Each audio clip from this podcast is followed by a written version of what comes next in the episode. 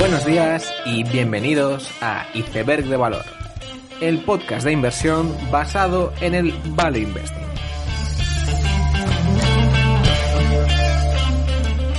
Bienvenidos los seguidores de Emilio Botín, bienvenidos a Iceberg de Valor. En esta tercera semana de marzo, los resultados trimestrales han continuado en lo que ya es el último tramo para que las empresas presenten su cuarto trimestre de 2020. Uno de los resultados que más han sorprendido han sido los de Upstart, que tras unos muy buenos resultados, buen guidance y una adquisición, veía cómo su cotización duplicaba de precio en dos días. Upstart salió por primera vez en el podcast con su reciente IPO y su relación con ThirdPoint y Dan Loeb. Upstart se trata de un software que permite a los bancos decidir si deberían aceptar un determinado préstamo o no. Lo que Upstart consigue es que estos bancos puedan dar más préstamos a la vez que reducen el número de impagos. Esto lo consiguen gracias a la recolección de miles de datos, lo cual permite tomar la mejor decisión posible, lo cual, unido al historial de préstamos pasados, pues generan un círculo virtuoso para convertirse en la plataforma más precisa en la evaluación de préstamos unido a la presentación de esos muy buenos resultados, teníamos la adquisición en el ámbito del crédito para compra de automóviles, lo cual le abría a Upstart un campo de 650.000 millones de dólares en transacciones. Llama la atención la trayectoria de Upstart, pero quizás lo que más llama la atención es la posición de Third Point, que empezó a invertir en la compañía con una valoración de 145 millones frente a los 9.000 millones actuales. Y lo que es de destacar es cómo tomó forma la inversión para Point, que primero analizó el pool de crédito de Upstart en su grupo de crédito estructurado y posteriormente fue uno de los inversores en la ronda de financiación de la empresa y finalmente también acabó invirtiendo en el pool de crédito de Upstart. Finalmente, ThirdPoint volvió a aumentar posición en la compañía a 20 dólares en su IPO para acabar consagrando una inversión magnífica. Creo que se trata de uno de los ejemplos más potentes de lo que se puede conseguir con una buena red de contactos, grupos multidisciplinares y saber reconocer una muy buena oportunidad. Durante la semana también hemos tenido varias presentaciones de retailers americanos. Five Below volvía a presentar unos muy buenos resultados, demostrando que para algunos, la mejor forma de adaptarse al e-commerce es precisamente tener un 0% de ventas online. Este retailer de productos por debajo de 5 dólares aumentaba sus ventas un 24%, pero lo que es más importante, sus comparables lo hacían en un 14% en aquellos establecimientos que estaban abiertos al público. De forma análoga, Olis, un concepto retail muy parecido a Five Below, presentaba unos comparables de más 9% y un crecimiento total del 23%. Estoy seguro que después de estudiar estos negocios como Five Below u Olis, uno nunca ve con los mismos ojos al bazar chino de la esquina. Otra empresa clásica del retail brick and mortar americano, Dollar General, presentaba también un más 13 en comparables y un crecimiento total del 18%, aunque su guidance para 2021 decepcionaba, anticipando hasta un decrecimiento en comparables de entre un 4 y un 6%. En todo caso, los próximos años se vislumbran tremendamente interesantes para Dollar General con bastante innovación en conceptos. Dollar General Fresh, un Dollar General de frescos. Popshelf, una subtienda de productos por debajo de 5 dólares dentro de las unidades normales. Y tanto Dollar Generals más grandes como más pequeños. Cambios curiosos en la compañía que precisamente ganaba a Walmart por no tener frescos y enfocarse en las poblaciones de menos de 20.000 habitantes. Y vemos cómo la compañía está cambiando incluso contra sus propios orígenes. Esta semana hemos tenido también un capítulo más en uno de los culebrones de nuestra época y es que Uber ha aceptado a sus conductores británicos como trabajadores en vez de autónomos, lo cual puede marcar un antes y después de Uber fuera de Estados Unidos. Sin embargo, el estatus de trabajador tiene muchos matices en el sentido de que muchos beneficios de los trabajadores por cuenta ajena no se les aplica directamente, ya que, por ejemplo, el salario mínimo solo se computa por hora efectivamente conducida y no por todas las horas empleadas en la espera. Parece que Uber está intentando aplicar en Inglaterra un régimen similar a la proposición 22 aceptada en California y que veremos si tiene consecuencias en otros países. Esta semana también una de las fintechs más seguidas de los últimos meses, Plaid, se rumorea que ha levantado capital a una valoración de entre 10 y 15 mil millones llegando a triplicar el precio original pagado por Visa, en este caso en una ronda liderada por Altimeter. La IPO de Plaid parece que cada vez está más cerca en la empresa que seguramente será presentada al público como la nueva Visa de Estados Unidos. Y esta ronda, como digo, viene de la mano de Altimeter, que la semana pasada hablábamos de cómo estaban detrás de Grab para que se fusionase con su SPAC y que vienen de una época dorada de inversiones, ya que eran uno de los principales accionistas de Snowflake en su salida a cotizar y de hecho lideraron una de las últimas rondas de Roblox. Y con esto llegamos a lo que podría ser una sección del podcast llamada la SPAC más caliente de la semana. En este caso, el premio va para eToro, que anunciaba su fusión con FinTech Acquisition Corp 5.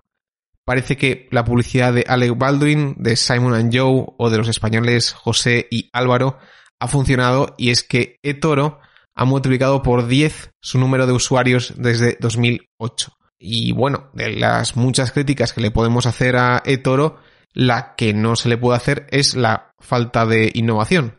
eToro plantea su aplicación con una perspectiva de trading social con clasificaciones de inversores, de inversores a los que se le puede copiar el portfolio y todo ello promocionado con cero comisiones. Parece evidente o se intuye que la inversión o el trading puede tener un aspecto más social del que ha tenido tradicionalmente. Y es un tema que volveremos a ver con la salida a cotizar de Robinhood, el cual tiene un enfoque muy similar. Como no podía ser de otra forma, eToro también destaca que quiere convertirse en una fintech para el consumidor, una cuenta donde empieces por comprar acciones, pero finalmente acabáis teniendo tu cuenta bancaria principal y tu tarjeta de crédito. Esta historia ya la hemos escuchado, es más, es la misma historia que escuchamos ya sea con el Buy Now Pay Later, en los neobancos y ahora en los brokers, pero veremos cuántos de estos acaban ejecutando su promesa. Unido a esto, destacar la primera SPAC de origen español, que quién sabe si dentro de un año le tenemos que dar el premio a la SPAC más caliente de la semana. Y el artífice de este vehículo es Eduardo Bravo, antiguo CEO de Tigenix, una empresa de terapia celular que ahora enfocará su SPAC a adquirir una empresa europea de biotecnología, un campo que, según él, pues se encuentra infravalorado frente a Estados Unidos y donde pueda haber oportunidades.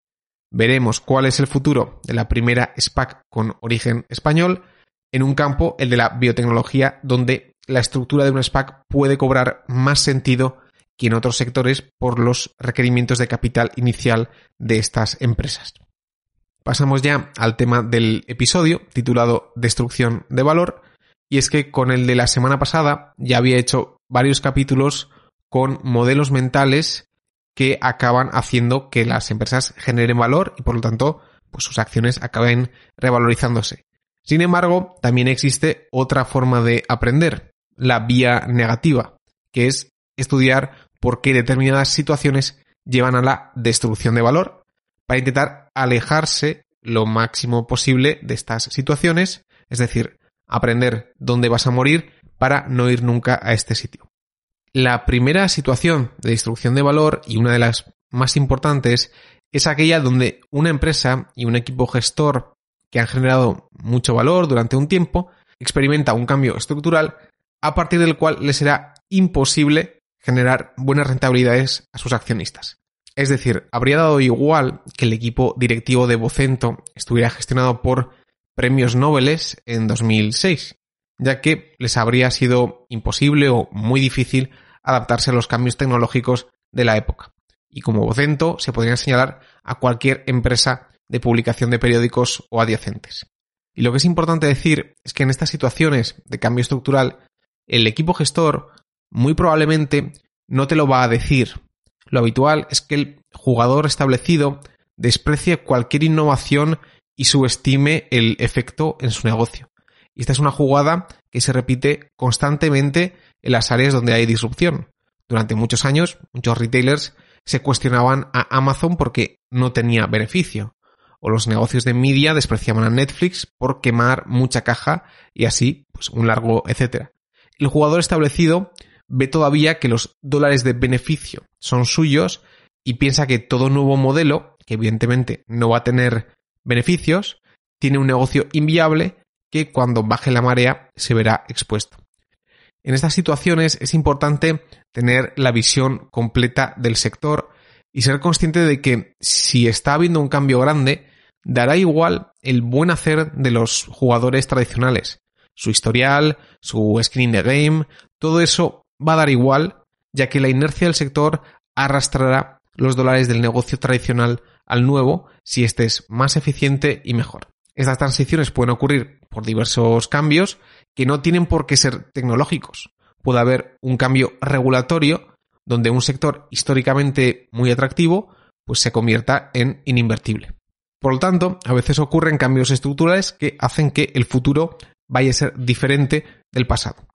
Y por otro lado, en estas situaciones es muy probable que o bien el equipo gestor no sea consciente de lo que esté ocurriendo, o si lo es, tampoco lo diga públicamente por ir en contra de sus intereses. Es decir, puede darse el caso donde hay un montón de PowerPoints donde el equipo gestor está diciendo que tienen IRRs del 60% en pozos de shale o pozos de petróleo, pero que la acción haya hecho un menos 70 en los últimos dos años. De la misma forma, si vamos a presentaciones del Banco Santander o cualquier empresa con problemas, en muchos casos parecerá que vivimos en realidades paralelas, ya que se nos presentan los números con todo tipo de maquillajes que hacen que hasta los peores resultados parezcan buenos. Por lo tanto, es muy habitual que en las situaciones de destrucción de valor la directiva manipule los datos para dar una imagen positiva del negocio y el mercado podrá ser más o menos eficiente, ¿no? Pero si tienes IRRs del 60% o tu EBITDA ajustado está creciendo bastante y tu cotización lleva bajando tres años, algo pasa y probablemente lo que pase es que alguien está mintiendo. Una tercera idea a la que prestar atención es que muchas empresas tradicionales se enfrentan a gastos supuestamente excepcionales que tienen un carácter más bien recurrente. Es decir, si el Banco Santander o Telefónica anualmente tienen que recortar plantilla u oficinas en un 5%, esto genera una serie de gastos, entre comillas, excepcionales, que son una especie de deuda no financiera que no aparece en el balance.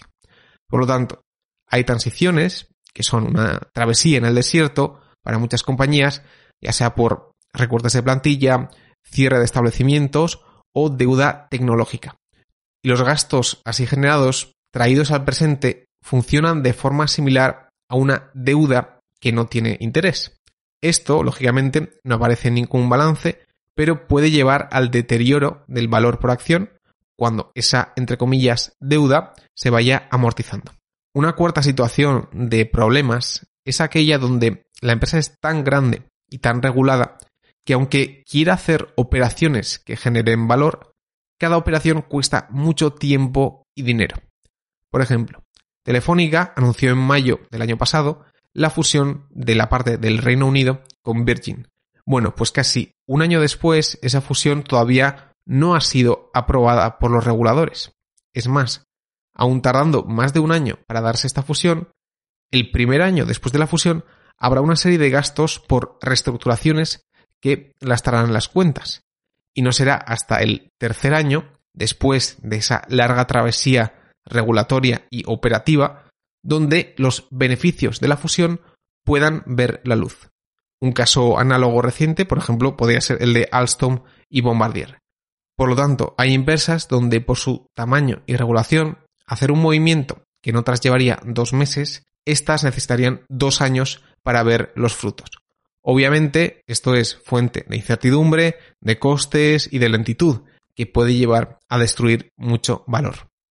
Una quinta situación que es fuente de problemas es aquella empresa que realiza proyectos muy grandes, tanto en facturación como en complejidad, y en muchos casos lo hace a medida de un tercero. Las empresas con ventas de gran tamaño, en general, salvo excepciones como el caso de ASML, pueden ser víctimas de todo tipo de problemas. Y en muchos casos, estos proyectos grandes tienen una estructura muy cóncava donde cualquier fallo suele acarrear penalizaciones grandes en unos proyectos donde ya de por sí el margen suele ser bajo. Los ejemplos son innumerables en este sentido, técnicas reunidas, Talgo, Bombardier, al haber una concavidad intrínseca en estos proyectos, aunque haya habido tres años sin sorpresas, la espada de Damocles sigue rondando a estas empresas trimestre a trimestre. Finalmente, y aunque en el entorno actual no parece que esto sea así, el riesgo tecnológico es un factor de destrucción de valor muy habitual y de los más difíciles de valorar para un inversor. Quizás la tendencia actual de llamar tecnológico a cualquier negocio basado en software o Internet ha hecho parecer que la tecnología equivale a grandes retornos para el accionista. Pero nada podría estar más lejos de la realidad, ya que el riesgo tecnológico en el producto de Facebook o el de Salesforce es cero. Mientras que si tu empresa se dedica a lanzar cohetes al espacio, pues puede que el riesgo tecnológico sea bastante alto. Y eso hace que estas empresas, por un lado, tengan una valoración muy difícil y por otro lado, como accionista, estés expuesto a todo tipo de sorpresas que son muy difíciles de ver venir. Por lo tanto, de la misma forma que hay características que hacen más fácil componer valor a una empresa, hay otras muchas que consiguen lo contrario. Es por ello que hay que estar atento a cambios estructurales, directivas deshonestas, pasivos ocultos, empresas con poco margen de maniobra, proyectos cóncavos y riesgos tecnológicos para poder detectarlos y así poder evitar las minas que ineludiblemente encontraremos en nuestro camino. Con esta idea termino el episodio, espero que os haya gustado, dadle like y suscribíos, nos vemos la siguiente semana y seguid aprendiendo.